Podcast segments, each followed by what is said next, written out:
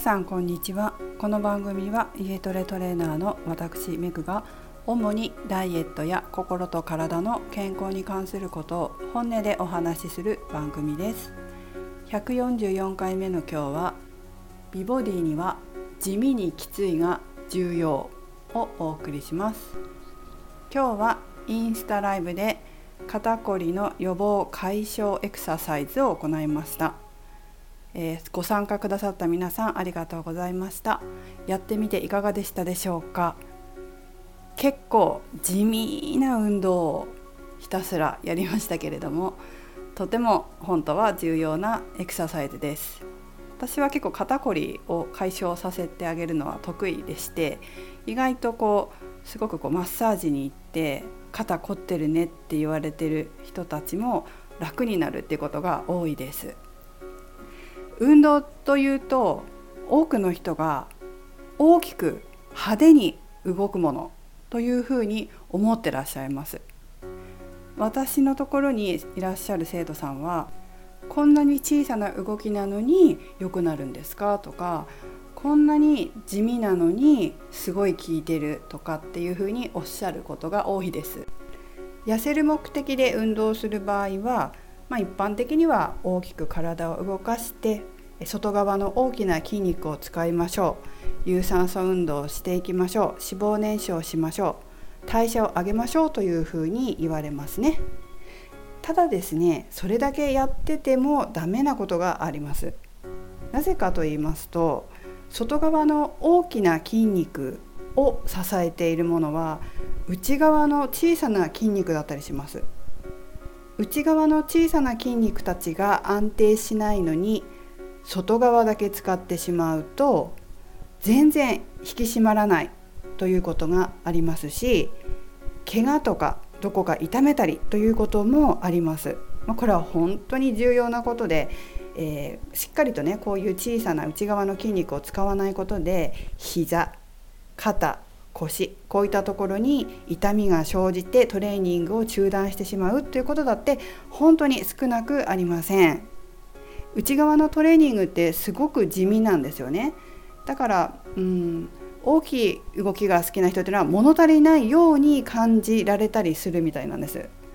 ですがこの地味にきついっていうことの重要性をぜひね今日は皆さんに理解してもらいたいなと思います。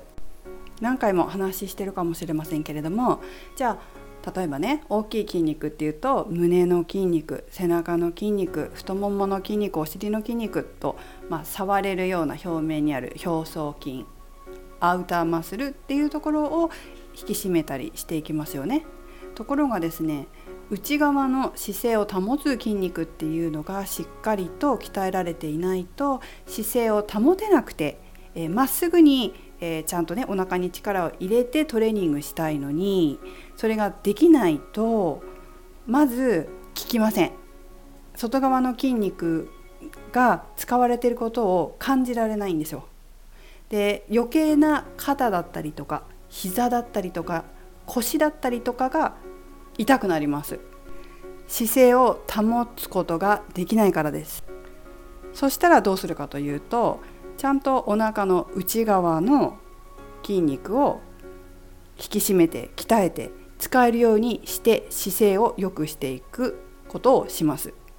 そうするとどうなるかというと今までそのお腹の内側の筋肉を使ってこなかったので、えー、弱い筋肉自分の弱点になります。その弱点を鍛える時っていうのは地味なんだけどきついんですよ。もう油汗が出る。爽やかじゃないんでその汗が。とにかく弱いところだから。辛いんですよね。だけどこの姿勢を保つ筋肉を使えないと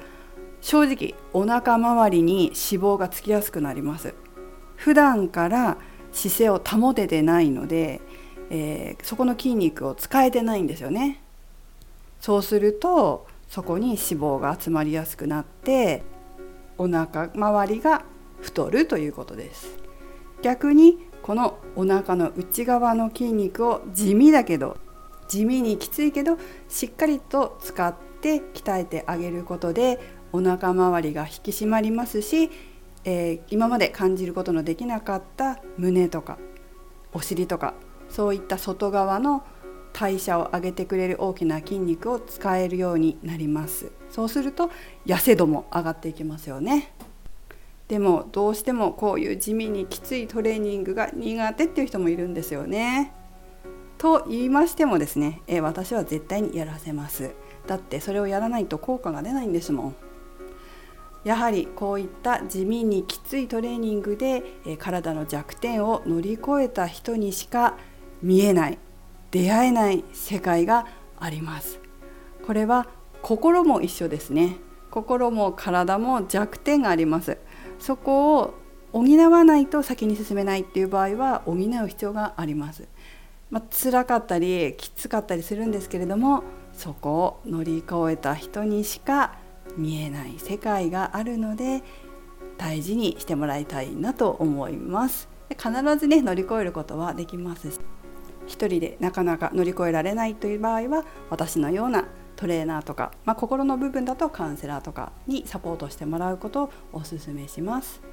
さて今日の肩こり予防解消のエクササイズの動画はインスタグラムの方に載せてあります。是非ご覧になってみてください。来週は全身運動をしていきます。これもまた肩こりの予防解消のための全身運動、まあ、有酸素運動みたいな感じですね。になります。